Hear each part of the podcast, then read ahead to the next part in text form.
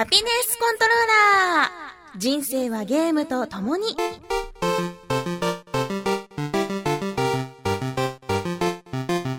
この番組は FPS から美少女ゲーム、さらには洋ゲーまで、私 DJ みすずの生きる糧となっているゲームについてご紹介。泊まりがけの合コンに360を持ってきました。これでもしコントローラーを持ってきてる相手がいたら、それは私の運命の王子様。そんなちょっと低くらいのゲーマーである私のお気に入りを次々にご紹介します。たまにはゲーム以外のこともお話しますが、大体が Z して。なんだよ、この NPC 使えねえわ、マジでクソだな。ゲームもソロ、人生もソロやってらんねえよ、マジでもう帰りてえわ。寒くなりましたね、最近。ももうね、あの、自販機に行くと必ずおしるこかコンポタージュを買ってしまう季節になりました。私、自販機のコンポタとおしるこって大好きなんですうよ。えー、そんな美味しいですか？いや、もう味じゃないの。味じゃないそのカンカンで飲むっていう、なんかその、なんていうのかな、冬の風物詩っていうかこ私を温めてくれる存在う、うん、大事なものなの。えー、コンポタ、おしるこ、あとあれば甘酒もあり。えうんー、いいのいいのついついこう、プシュッとやってね、うんあったかいのをこう、トロンと飲むのがたまらないんですよ。寒い中で。で、何ですか？こうやって人が寒い中ね、コンポタとかこう120円で温かさをね、はい得ている中、はいなんか心がホットになるようなことしてきたそうじゃないですか？行ってきました山コンでしょ？山コンですよもう何ですかこの山コンって？あのラブ f m が企画する山に行って合コンしようぜみたいなやつですで、それが、えっと、泊まりがけで？西鉄ホテル花山水に泊まり、うん。山登りバス乗って帰ってくるみたいなやつ。一泊二日で？一、泊二日で。女子と男子に分かれて？女子と男、子に分かれて。楽しく山登りしましょうって、あ別れちゃダメだね。別れちゃダメだね。なんかペアになって 山登りしましょうみたいな。そうなんですそうなんです。で、で、お泊まりしてきたわけ？はい。いやらしやらしいい。いやらしい、ちょっと。大丈夫？健全なやつですよ。いやさ、ディレクターは健全やったと思うけどですよ。うんあの、他の皆さんは何かしら夜にきっとあったんですよ。え何それ僕が知らないところでそうそうそう。多分ね、あ、消灯時間なんで、みたいな、おやすみなさいって言って、ディレクターがこう、すやすや寝てる間に、みんなこそこそこう、部屋を行き来して、はいもうそらもえー、そそれも夜のコープですよけどなーいやもうね、残念ながらディレクターは何もなかったと思う。でも、でも皆さんはきっと楽しいね。ーはいあの、一夜を過ごされたんだと思いますよ。で、どうだったんですか、いやモテてる気がしましたよ なんて なんてほらもうねうん。もうことあるごとにペアを組み直して、はいもう女子が都会引っかいやってくるんですよまあそういう仕組みだからね僕。を好きな女子がたくさんやってくそうるんですよいう仕組みだからね。もうねそれでね勘違いしてねモテてると思い込んじゃいましたね そうだね。そうだね。またねあのい一緒についてきたラブ f m の DJ ゆうきちゃんがねうん。うまいこと盛り上げてくれるんですようん。でこっちも息になっちゃってねうん。あ俺モテてるなとうんうん。とんだピエロですよピエロってほど別に笑われてもないじゃん。帰りのバスで軽く振られ切な切ない。いや、何をもってしてそのね、振られるっていうか、その振られる前にだって思いを伝えるわけじゃん。はいはいはいその思いを伝えようとなぜ思えたのかがわからない。いやいや付き合ってくださいとかじゃないですようん。あのなんかもうこれからもよろしく的な 話それで振られた。話をしたらあ私ちょっとそそういうんじゃないんでじゃないで。じゃあなんで参加しとん、その人、山コンに？残念やね。残念ですね残念やね、ディレクターはい。もうん。なんか人数合わせて参加したとはいえ。でも山登れたんでしょ？う登りましたうん、女子は攻略できなかったけど、山は攻略できたんでしょ？うん一応ねいいじゃん、それで。ありがとうよかったねうん頑張る、うん。まあ、まだほら、クリスマスまで時間はちょっとあるし、なんかしらいいことあるといいね。ありがとうございよますかったね。はーいうん。まあ、私みたいにちゃんとこう、確固たる意思を持って一人というね、あの、なんていうの、そういう孤高の存在になることを選んで、ゲームと共に過ごすような、そういうね、はい強靭な精神を持たないといけないんだよ。うん参考にします何を、何を求めてるの？まだ諦めてないの？何それ諦めるしかないみたい いやいや、そういうこと言ってるんじゃないけどさ、え、何に希望を持ってるの？いやいやいやいやいやいや。もう諦めるしかないじゃん。俺だってモテたい。じゃあ、リスナーさんほら、既婚者の方多いしさ、はい結婚してる方もほらリア充さんもいらっしゃるじゃないですか、はい。最近彼女できましたとかほら、はいはいはい。お便り送ってきた。なんとかなんとか光ってる人だよ。よく光ってる人だよ。とかさ聞いてみたらいいじゃん。彼女できることありませんかって。ああそうですね。ううん。んちょっとまあ。よろしくお願いします、いろいろ勉強した方がいいと思う。ははい。合コンねあの百戦錬磨下手な鉄砲数打ち当たるってまあ当たんないのは本当に当たんないんだけどね。ど下手な人って当たんないんだけど打ってみりゃいいじゃんいいことあるといいね。ありがと皆さんにも素敵なクリスマスがやってきますように。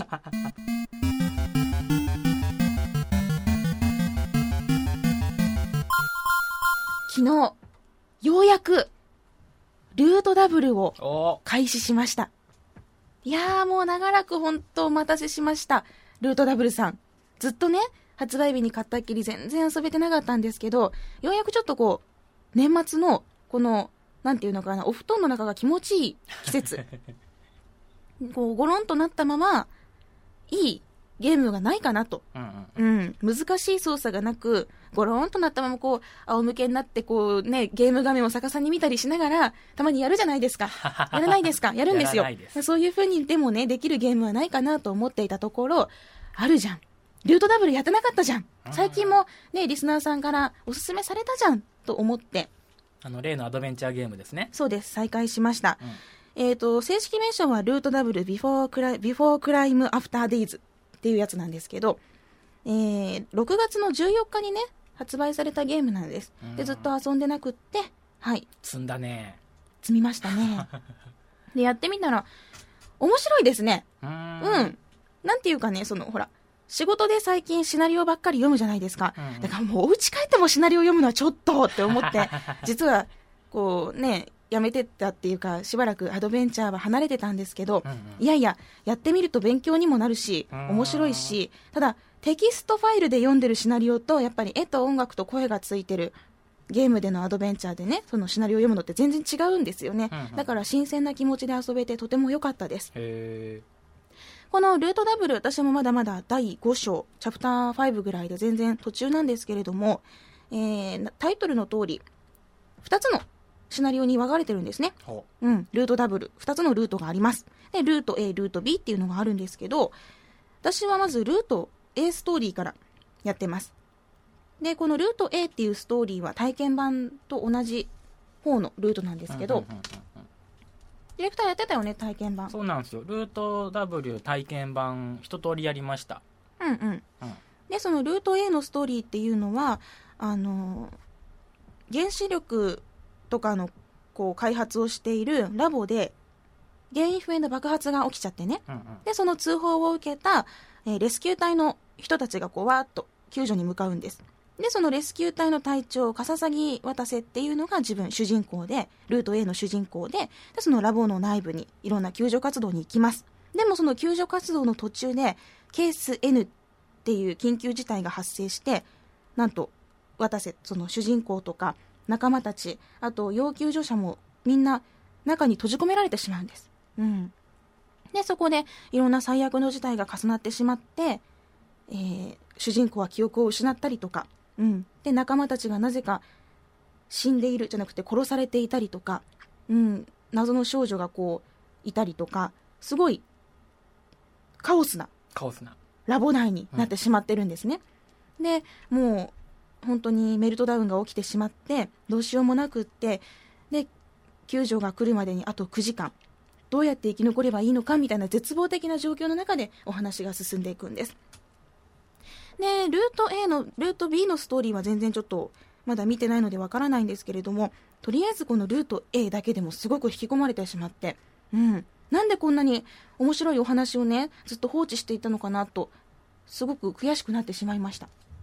いや面白いのがですねこれアドベンチャーゲーム。でもちろん分岐はあります。いろんなエンディングがあります。バッドエンドもたくさんあるんですけれどもその選択肢の選び方っていうのが面白いんですよ。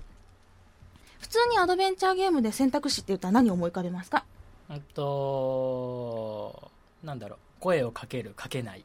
そうだよね。一緒に帰る帰らない一緒に帰って友達と思われたら恥ずかしいし。じゃあまあそれは置いといて、まあ、なんかそういうあれでしょ？うん。な選択肢が出てきてここで自分はどうするってピッピッて選んで A ボタンで押してそれで話が決まるっっていうような感じじゃないですか。うんうんうんでも、このルートダブルで面白いのが、選択肢っていうのはなくて、代わりに、えっと、センシズシンパシーシステムっていう独自のシステムがあるんです。これはどういうものかというと、エニアグラム、あの、九角形のこう円の中で、ほら、どこどこが高いとか、どこどこが低いとかいう、円で教えてくれる、あの、ね、グラフみたいなのあるじゃないですか。あれで、あのエニアグラムで9人の登場人物のうち、誰にうん。どれぐらい共感しているかっていうのをプラスマイナスでこう入力していくんです、カッカッカって。で、例えば、主人公に共感をしていくと、主人公が自信過剰になってちょっとやる気を出したりとか、うん。主人公の値を低くすると、うんなんかこう、いや、ちょっと俺には難しいわってなったりとかうん、うんそれによってストーリーが変わっていくんですね。そのキャラの行動を見ていってあこの人こういう人やけんちょっと上げとこう下げとこうみたいなそうそう。で、それで間違った人に共感してしまうと、間違った、ね、ルートに行ってしまって、バッドエンドになったりとか、んあるんですよ。例えば、誰とチームを組みたいかっていう時に、この、センシズシンパシーシステム SSS を入力する画面にできて、で、自分が一緒に行動したい人の値を一番高くして、他の人を下げることでその人を選べたりとか、うん。ん、ただ選択肢で何か決まった型を選ぶというのではなくて自分がどれだけ誰に共感するか誰の行動を推したいか自分はどうしたいかっていうのを細かく設定することができるんですね。バスで隣に座りたい時にはその人だけをこうグーッと上げればいいんですね。そうだね。うん。でそこで自分のあの自分の値も上げると自信過剰になってノリノリでいけるけど,、あなるほど。ちょっとうざいかもしれない。で今度低すぎるとなんかおどおどしちゃって うんうんうん。あああのメメアドとかってなってしまってダメかもしれない。あちょっと自分のもうちょっと上げとけばよかった。だから、その値の数っていうのは結構重要で、上げすぎても下げすぎてもダメなことがあったりとかするんですあね。今すごくわかりやすかった。わかりやすかった。本当？うん。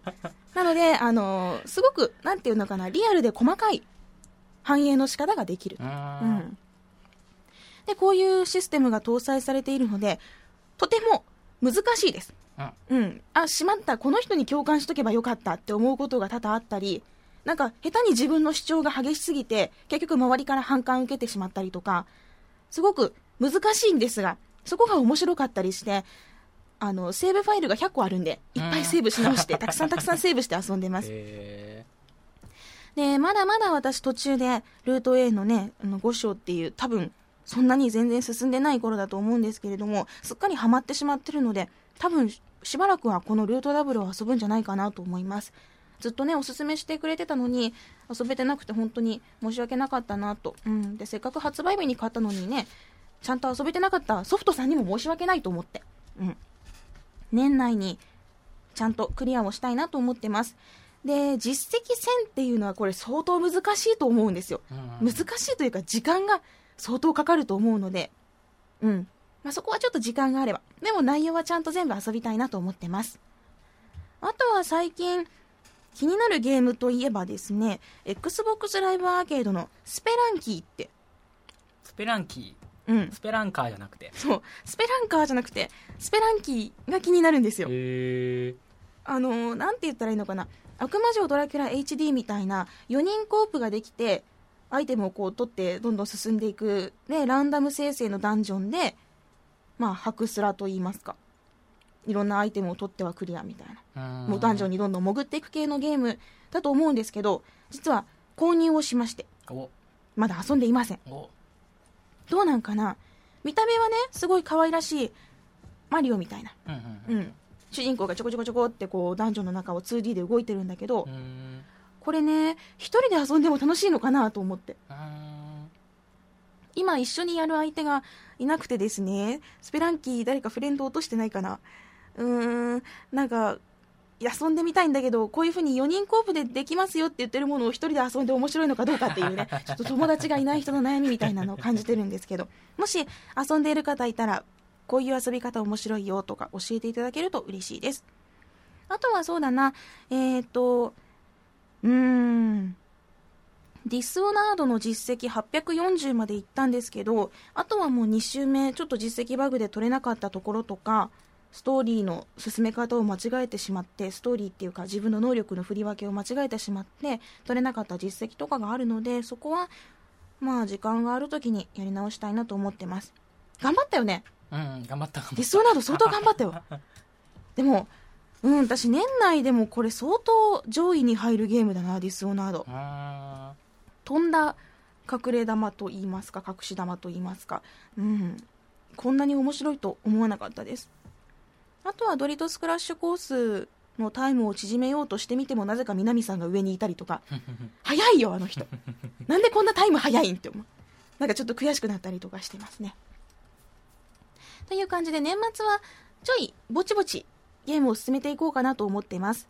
12月に実は欲しい新作タイトルが1本もないので、まあ、その時間を利用してルートダブルを進めてみたりドリトスクラッシュコースで南さんのタイムを抜いてみたりとかうんスペランキーが面白ければやってみたりとかいろいろ試してみたいと思います。とりあえずルートダブルだね。うん。ディレクターもやってみたら？やってみます。うん、面白い。いや、しかし、本当あれだね、アドベンチャーゲームってさ、面白いね。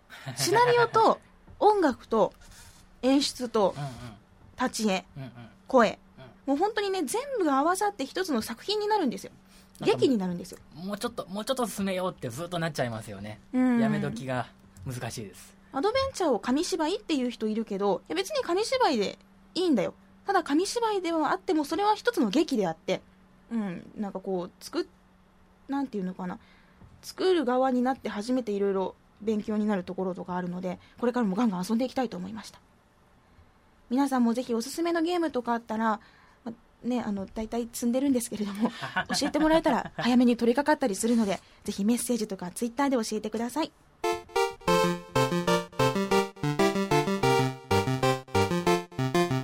それでは皆さんからいただいたメッセージを紹介したいと思います。今週も濃いメッセージがたくさん届いていますよ。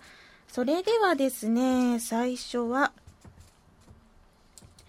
黒光さんからです。リア充の光ってる人です。荒木さん、パパイヤ鈴木さん、こんばんは。踊るぜ師走ですね。年末になるとやりたくなるゲームはありますか？ちなみに僕はフォールアウトなどのオープンワールドの RPG がしっくりきます。今年の暮れは先週買ったニューベガスをやり込むつもりです。というツイートが来てます。おお便りが来てますよ。いつから踊る人になったんでしたっけ？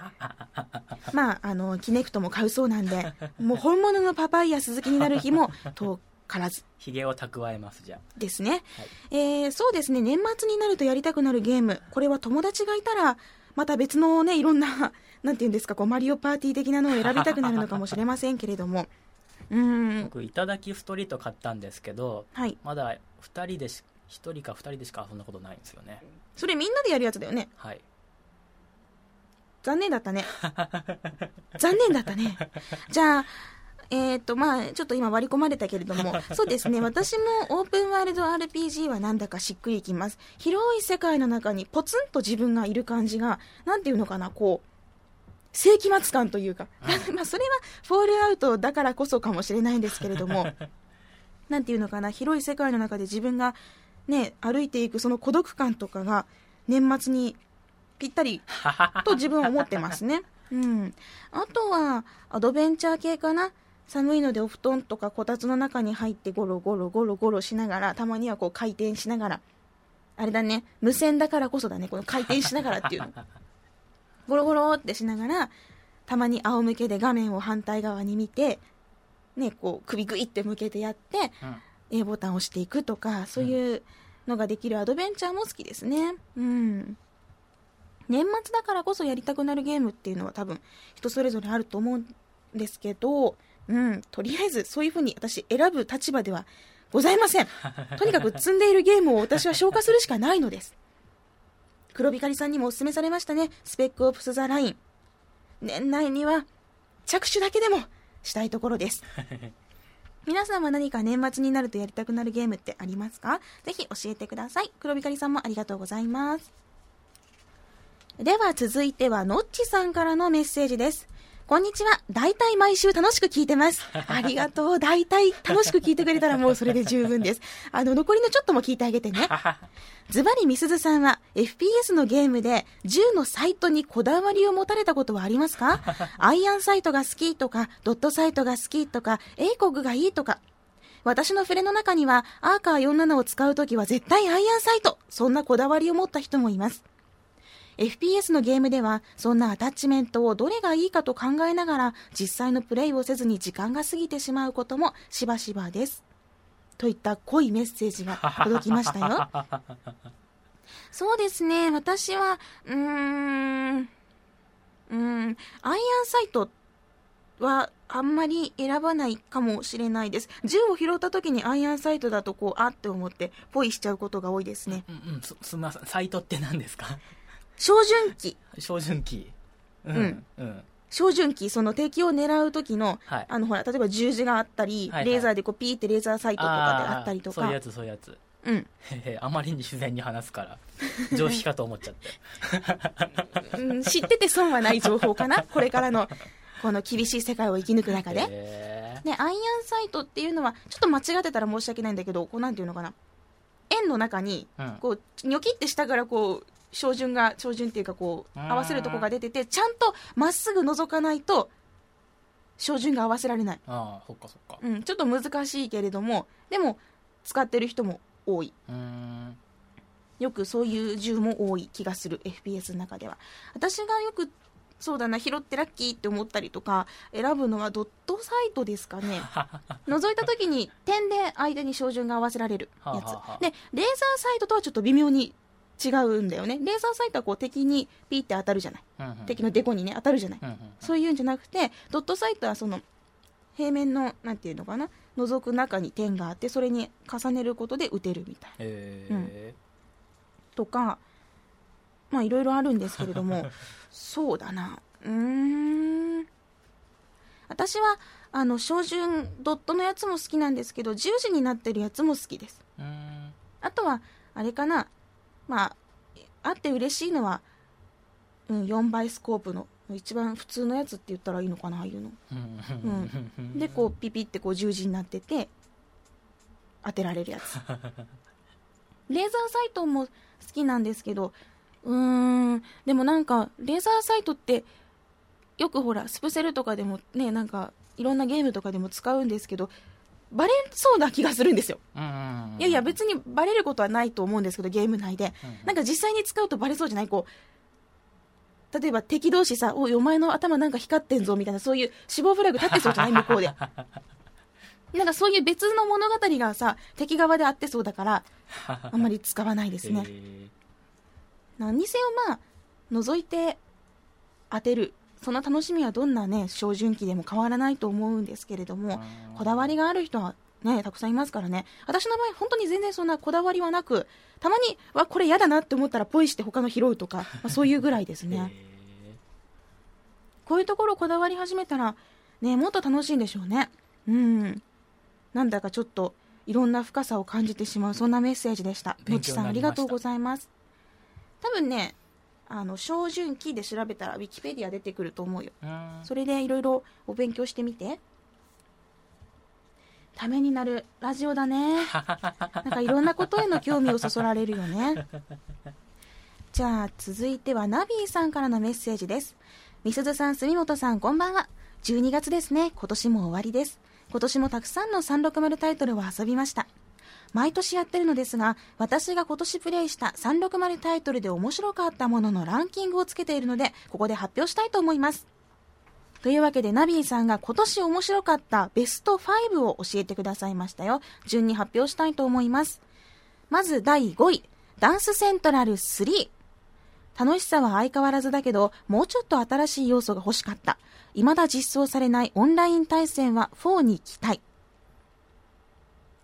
続いて第4位。マックスペイン3死にまくりだけど頑張って何度もリトライしてしまう。楽しいからこそそれができるのだと思います。遊んでない。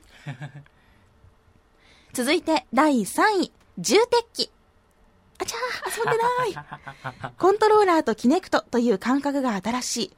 どれだけ鉄器に乗る兵士になりきるかで楽しさが決まりますこれもオンライン対戦や4人で1台の鉄器を動かすモードなんかが欲しかったです。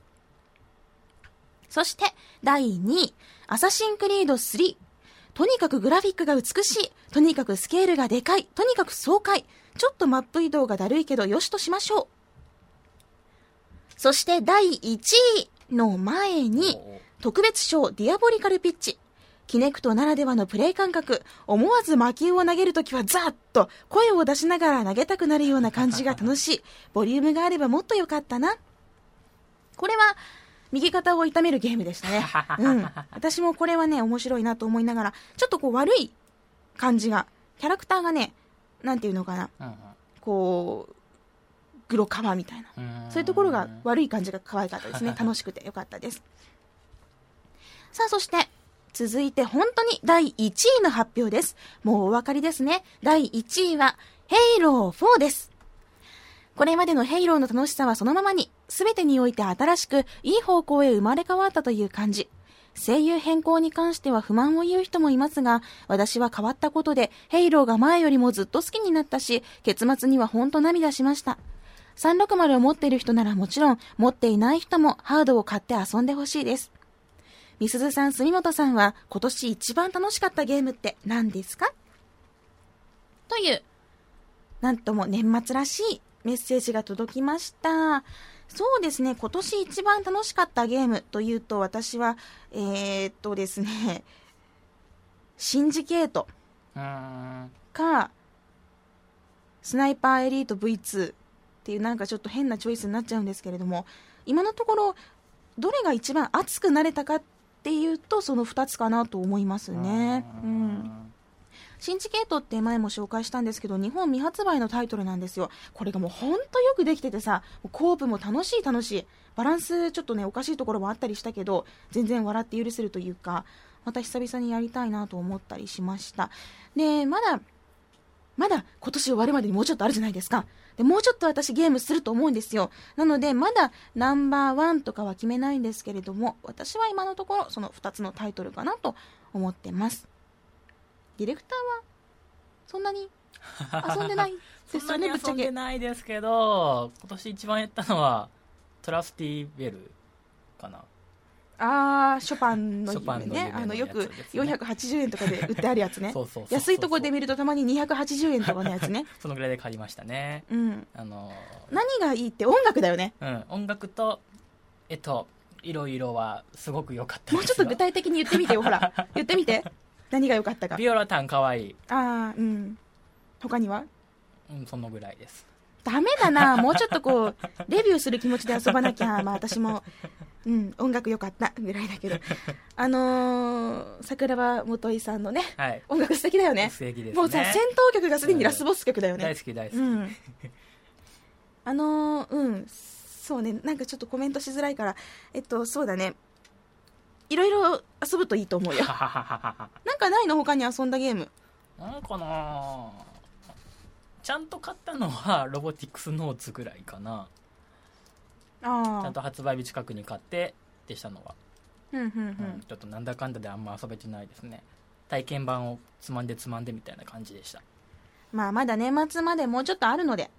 今日何日？6日 ?6 日まだあるじゃん。ありますじゃあ何かしらさ、多分その後、その中でこう3本ぐらいクリアできると思うから。ややってみて3本、うん、3本。うん。私もなんかちゃんとやってから紹介しようっと。ナビーさんありがとうございます。では続いてまたまた年末らしいメッセージ。えー、ニンニンさんからです。みすずさんこんにちは。とうとう師走。えー、2012年も残り1ヶ月となったところで、ちょっと気が早いですが、今年を振り返って思ったこと。お、似たような。うん。内容ですが、ちょっとね、中身は違いますよ。1、ジェットセットラジオはいつ配信されるの？公式サイトではは、えー配信日2012年になってるけど、本当に大丈夫？?2、銀河フォースって本当に年内に出るの？パッケージタイトルだからそろそろマスターアップしてないとやばいんじゃないの ?3、クリムゾンドラゴン。てんてんてんてん。以上、まだまだ2012年を振り返っている場合じゃないと実感したニンニンアウトそうだね。あの、いろいろあると思うんだ。あの、うん、なそうだね。出ないタイトル不安になるよね。そうだよね。あの、うん。まあ、ジェットセットラジオ楽しみですね。そうですね。この間、あの、ゲーム屋さん行って久々にこのパッケージ見て、あ、いいなって思って、あ、でも、そろそろね、Xbox ライブアーケードで配信されるなって思ったのが2週間ぐらい前なんですけど、そうだね、年内に出るといいですね。で、クリムゾンドラゴンも、ね、去年じゃないや、今年の2月だったっけ？XBOX あのほらインサイド XBOX で紹介したじゃないですか。あの時普通に遊べてたのにね一旦開発し直しみたいなことになって配信日が遅れたっきりじゃないですか、心配ですよね。うん。そうだね。まあまだまだ2012年やり残したことが私にもメーカーさんたちにもきっとあるんですよ。待ちましょう。ね。クリムゾンドラゴンがは配信された時には久々にちゃんとキネクトで遊ぼうと思いますじゃあちょっと多くなっちゃったけどもう一つ紹介しようかな今度はゲーム紹介です、えーボンクラケンさんですさっきね、ディレクターがボンクラさんからのメッセージがあって、ボンクラさんはちょっと違うだろうと思って。ボンクラケンさん。ちょっと違うよね。ボンクラケンっていうのとさ、なんかボンクラさんっていうのさ、えらいニュアンス違うね。うん。みすずさん、住本さん、こんにちは。僕は先月発売された Doom 3 BFG エディションをただいま絶賛攻略中です。初代 Doom と Doom 2は小気味良いアクションとテンポの良いゲーム性だったシリーズですが、この Doom 3は一点サスペンスホラーな部分が強調された作りになっています。大好物です。こういうの。例えば NPC との会話でヒントをもらったり死体の横に落ちていた音声ログを聞いて何が起こったのか推察したり次第に明らかになる事件の真相や時折指示を出してくる上官との関係協力的な科学者との科学者の目的といった力の入ったシナリオが楽しめます。ホラー的な演出もしっかり入っていて暗闇の中から突然襲われたり鉄の扉をねじ曲げて侵入してくえ侵入してくる異形な魔物との遭遇や天井に貼り付けられた死体から伸びる不気味な触手など閉鎖された火星基地というロケーションと相まって効果的に恐怖感が演出されています。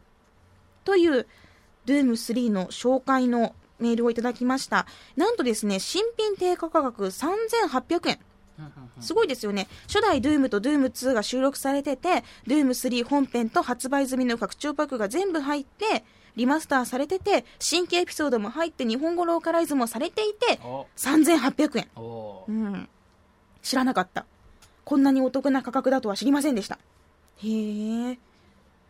サスペンスホラーっていうね、ジャンルは好きですし、あと、なんていうのかな、Doom ってその FPS のね、走りとか言われてるじゃないですか。遊んでみたいと思っていたので、こんなお得な価格ならいいなと思いました。また積みゲーが増えそうなメッセージ、ありがとうございます。いい、いい。しかしですよ。最近よく思うんですけれども、ゲーム中によく音声ログって落ちてるんですよね。いろんなゲームで。撮る？撮るか？どうなんですかね。例えばさ、あの自分が何かこう、あの宇宙船の中で何かしらしてます。うんうん、で、なんかこう、惑星がぶつかって、もう大変です、大変ですみたいな中でうんうん、うん撮る？あ録音自分で録音するかっていうこと、うん。えー、まあしないわざわざはしないですよね。FPS の中の人ってさ、やたら音声ログ撮るよね。なんとかかんとかがなんとかでザーザー、なんとかがザーザーみたいな感じで、こう、ほら、らノイズ混じりでさ、私たちに教えてくれるじゃん、プレイヤーに。なんかラジオマンが多いんですかね。親切だなーって思うよね。へだって、ディスオナードでも思ったんだけどね、えうん。あれも音声ログってあるんよ。音声ログっていうか、こう、自分で、こう、いろんな話を録音して置いててくれることがあるんだけど、うんなんかすごい悪い人がね、うんうん自分のやった悪事を暴露する内容を録音しててね、はいはいはいアホかと思ったんよ。アホかこいつと。普通録音せんだろうと。そうそうそう。なんか面白いなと思って。へそう、FPS の中の人はよく録音する。私も、じゃあ何かあった時のために録音するようにしようかな。ー 私は、えーなんかこう、例えば、1510、今からルートダブルを起動するとか言ってさ。で、私が何かあった時にもそのログを聞いてくれれば、あ、ルートダブルしてたのねってわかるみたいな。すごい親切やね。うん。というちょっとした疑問でございました。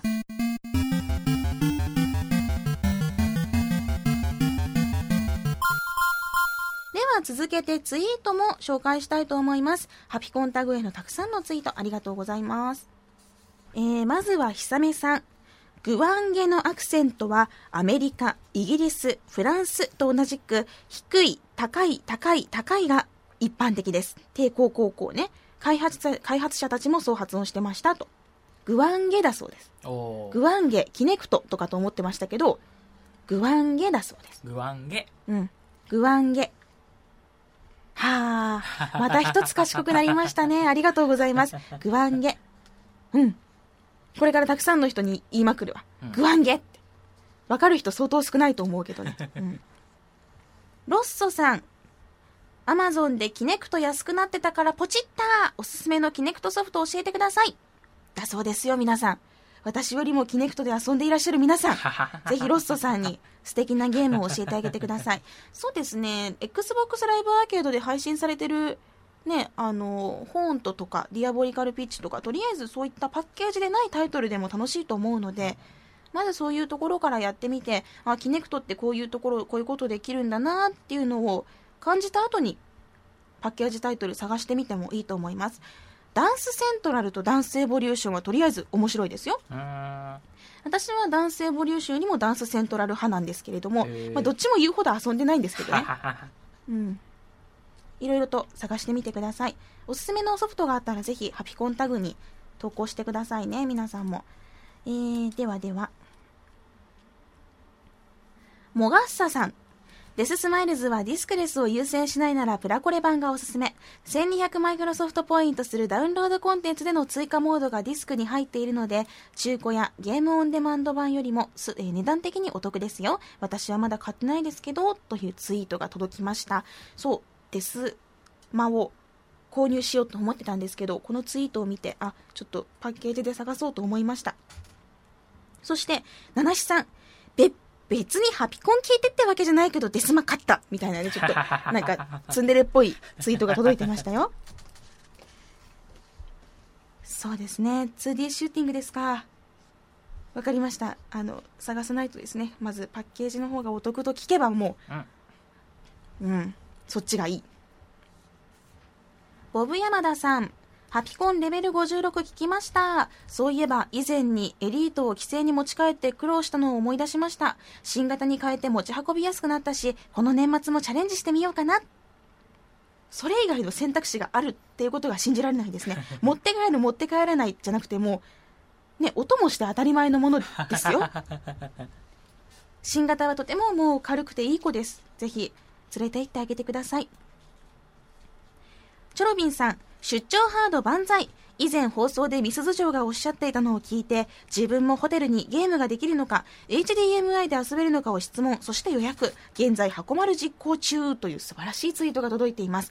そうなんですよね。ホテルによってできるできないが本当に分かれたりするので、事前に尋ねてみるのがやっぱり一番いいと思います。これレベル3ぐらいの内容だっけ？だよね。えー、北斗さん、幼稚園のママ友が遊びに来て、みんなでハッピーアクションシアターで盛り上がったらしい。面白いね。こんなことできるんだね。と好評だったらしいが、最後に、でも買わないよね。だって、ママの財布の紐は硬いのね。なんよんって感じよね。ママ友同士でランチとか集まってさ、なんかね、聞きもせん。美容グッズとか買っちゃってさ、何あのほら、コロコロするローラーとかね、期間期間、期間よ、そんなよりもさ、キネクト買ってさ、なんか、いユア、なんか、ユアシェイプとかやってる方が断然いいじゃん。思わん？なんでそんなさ、パパンがね、うん。旦那様がね、働きに行ってる間にさ、うんたまにあるじゃん、よく聞くじゃん、なんかランチで1500円とか食べてるみたいなさ、そういう小町とかさ、あの、釣り堀でよく言ってんじゃん。いやー、いかんと思うね。うんそういうランチ代を削ってでもキネクトを買うべきだと私は思いますね。しかしですね、遊んでない私が言っても何の説得力もないので、まあ、遊べる人は遊んだらいい。うん。ハッピーアクションシアター、楽しいですよね。これね、買った方がいいよ。あそうなんですか、うん。でも6人いないとできない実績があるからへー、そこはほら、出るうんアパートじゃん。うんうんだから仲間と一緒にねそうそう。お友達と遊んであげて。うん。でね、そう、分かったの。先週さ、ディレクターの部屋はなんか出るだろうって言ったじゃないですか。はいうん。で、あの後ちょっとディレクターとお話をしたんだけど、何が出るか分かったの。はい G です。G のつくあれです。えー、大丈夫っすよ。話を聞くになんと1階が飲食店らしく、あ、二軒そら出るわと。飲食店2軒入ってる。それね本当に G 出るよ。えー、今冬場だから見えてないだけであって、はいはいはいはい。夏場となればもうそれは。そうかな。そっか。G じゃちょっとキネクトは実績解除できないですうね、ん。うんああ怖い。私絶対遊びに行けない。G 怖い G 怖い。北海道って G いないらしいね。えー、寒いから。うん。あと高いマンションとかは出ないからさ、ううんうちも5階だけどそれで出ないもんね。あそうなんだ。ううん。ん何階？あ5回ですよ。出ない。いやちょっと待ってそれは待て。それはまだそう考えるのは早すぎる。こいつは閉めたぞ。いやだって一体飲食店でしょ、うんうんうん。いやきついわ。飲食店2軒入ってるから、ね、いやいや何屋さんと何屋さん？お寿司屋さんとちょっと待って特定されそう。まあ特定されたところでディレクターなんで別にいいですけど。うん。まあキネクトもぜひ買ってみてね。はーい。その12畳3万5千円のお部屋で。はーい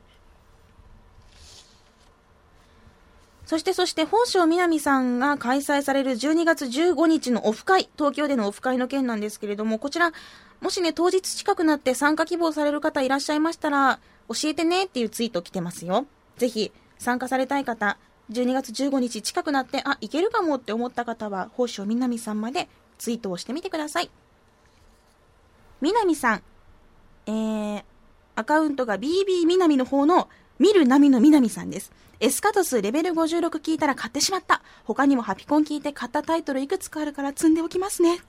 っていう、ちょっとこう、罪深いツイートが届いてましたよ。この、なんていうのかな、皆さん多分 2D シューティングって気になってる方多いんでしょうね。うんうんうん、こうやって紹介すると買ったっていう方結構いらっしゃるようで、まあ、私もそのうちの一人でしてなんだろうこう知らないジャンルを教えてもらえるとすごく興味が湧いてくるんですよね高しっちょさんルートダブルアドベンチャー好きとしては早く遊びたいけどその前にやっつけないといけないたソフトが多数と同じです。私も同じです。がやり始めました。面白いですよ。一足先にやってるんで高しっちょさんもぜひついてきてください。しかし、高しっちょさんのアイコンって絶対目ですよね。きっとね。うん、前は、なえちゃんでしたよね。ううんん。皆さん結構積んだりされてますね。安心する。仲間がいっぱいで。ああ、よかったって思う。ダメよダメよあ、ほら、クレフさん。ルートダブルの実績は難しいというより時間がかかる面倒系ですね。分岐が複雑、そして大量だから、既読率100%までなかなか骨が折れます。でも、えーチップスまで細かかったりして読み応えはあります。今なら小説も出てるので、そっちから攻めるのもありかもって。そうだね。あの、最近のアドベンチャーって、もうほぼ全部と言いますか、ティップスってあるじゃないですか。何かのその説明が別の画面でゆっくり見られるみたいな。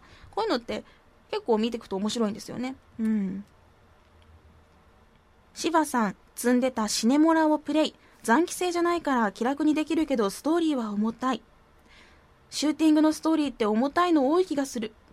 そうなんですかねへえシネモラかそういえば体験版だけダウンロードして製品そのきちんとした正規版は落としてないですねやってみようっと学ぶ、かっこ一人遊びのプロさん。私もです。さて、今更感半端ないけど安かったから買ってきたトラスティベ、そら、いやいやいやいや噛んださて、今更感半端ないけど安かったから買ってきたトラスティベルでもやるかって。お揃いじゃないですか。うんなんかやっぱり雰囲気とかが好きなんですよね。まあ見るべきはまず音楽でしょう、うん。本当にかっこいいからね、これは本当に戦闘曲だけずっとループしたくなる。うん。サントラ欲しいです。うん。私ねトラスティベルのあの戦闘曲のさ「タラララララタララタ」ってやつあるじゃん。あれは、全部耳コピで弾けるんですよ 実は。へへすごいね。うん。あのあのオケを全部ねピアノに直してうんうんひ弾けるんですよ、えー、すげえ、うんちょっと今度ライブで披露してください。いやライブはちょっと ライブはちょっとあれなんですけどうん頑張った。1ヶ月ぐらい練習ずっと続けて、えー、今弾けるのかな？しばらく弾いてないから分かんないや。本当に好きな曲なんですよね、ううんん。いやー今回もたくさんのツイートが届いて楽しかったです。特にほらなんかね奥さんとどうやって仲良くゲーム生活とうん。その両立するみたいな、そういうツイートもねすごく楽しかったのでこれは今度一つのコーナーでも作って紹介しようかなと思いました、ぜひまたいろんなゲームのこととか私にこう伝えたいおすすめのゲームとかあったら教えてほしいですし皆さんが遊んでいるゲームの実況というかこういうところがいいなんていうツイートもお待ちしております。ぜひぜひ今後もメッセージツイートたくさん気軽に送ってくださいね。ありがとうございます。